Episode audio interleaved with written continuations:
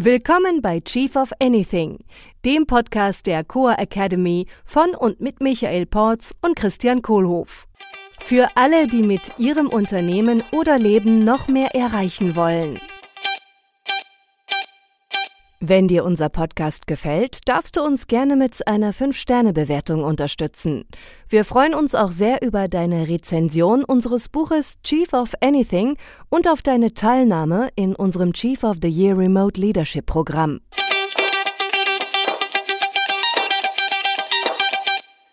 Hallo Michael. Hallo Christian.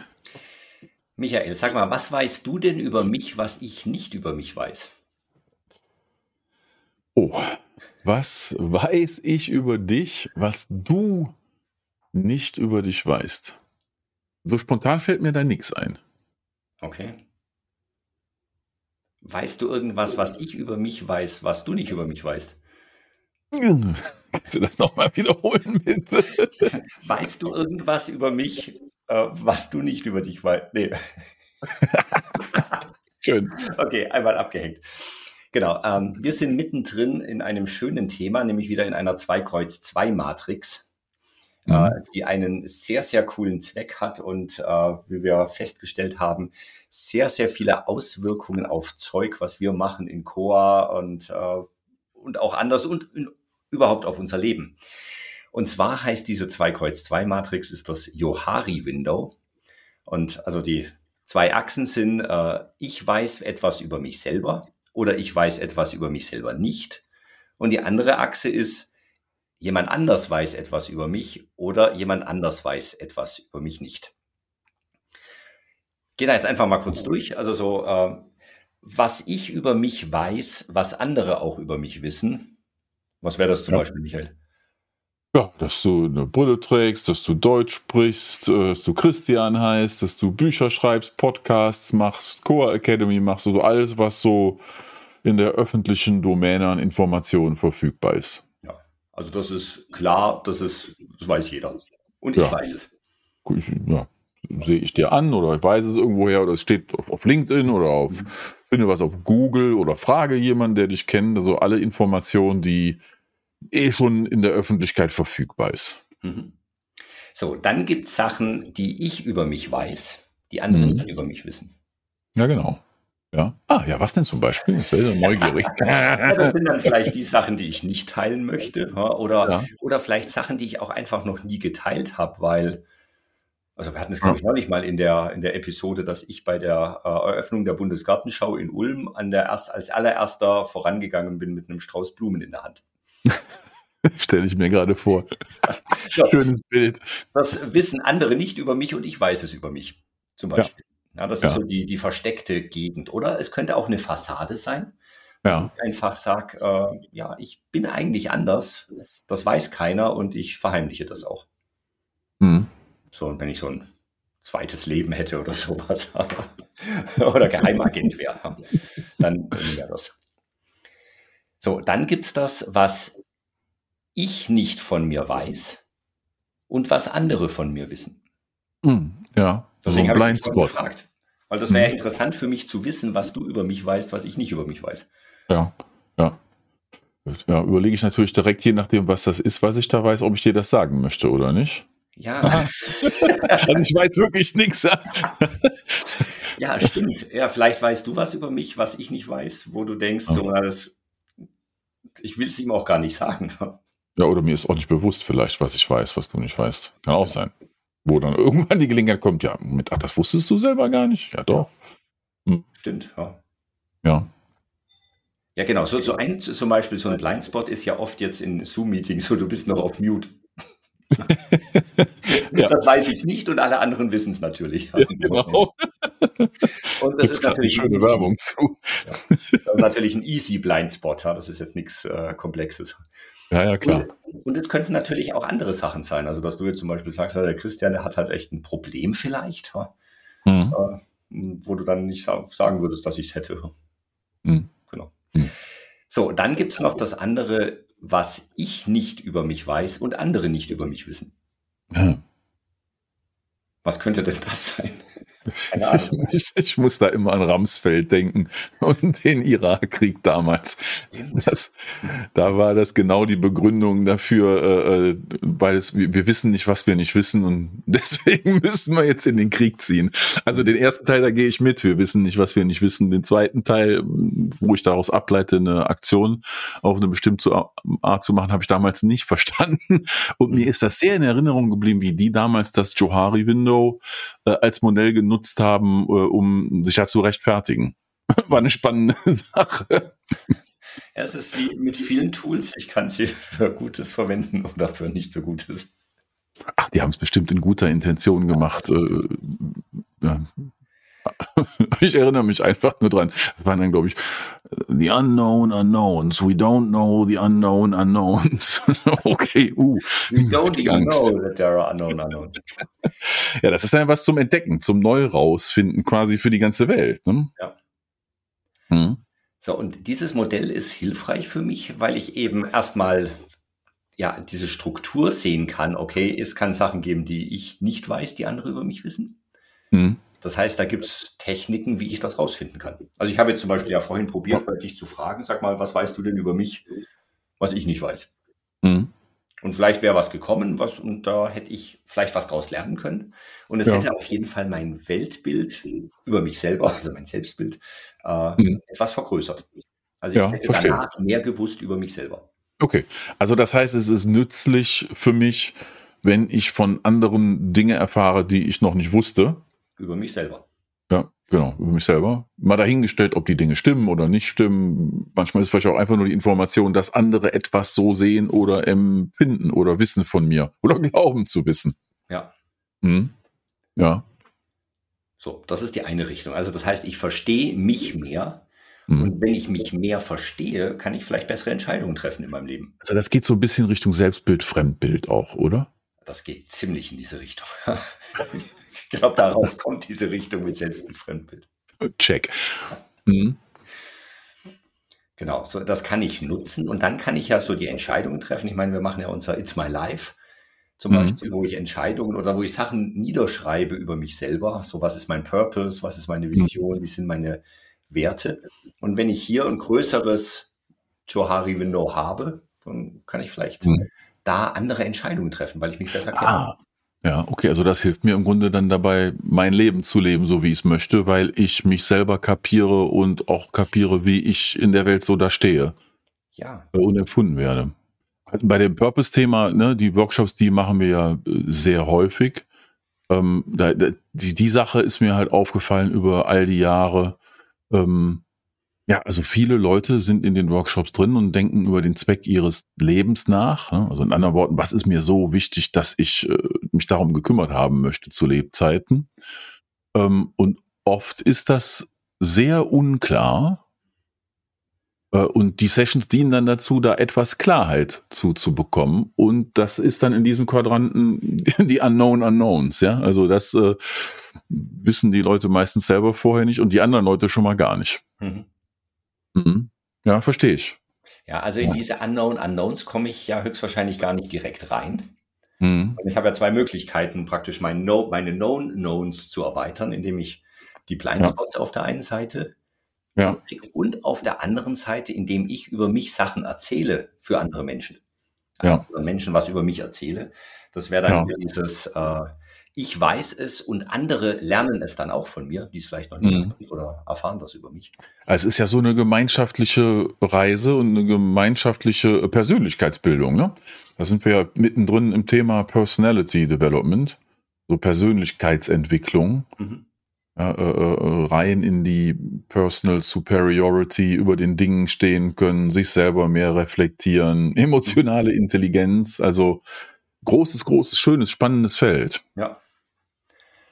Und wenn ich irgendwas teile, wie jetzt zum Beispiel das vorhin mit der Bundesgartenschau, weiß mhm. ich ja nicht, was es bei, in deinem Johari-Fenster auslöst.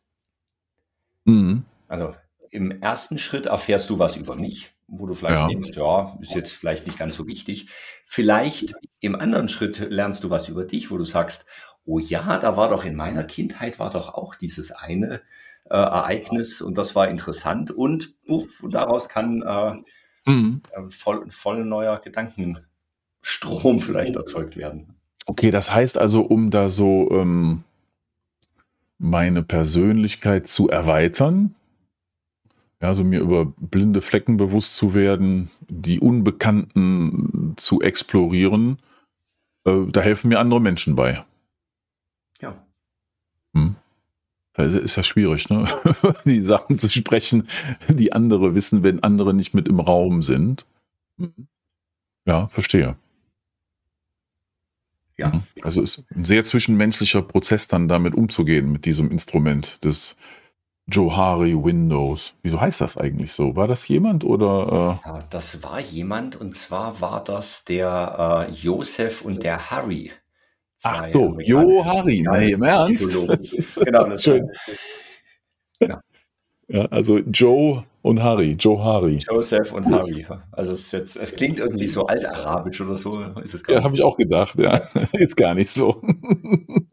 Zwei Sozialpsychologen aus den 50er Jahren waren die. Das ist schon okay. relativ alte, ja. alte Wissenschaft. Schönes Modell. So, ja, du hast ja gerade gesagt, äh, ich kann es nicht nutzen, wenn ich alleine bin. Ja. Ja, ist ja auch klar, weil alles andere sind, äh, wenn ich alleine bin, weiß ich nur, was ich selber über mich weiß. Ja.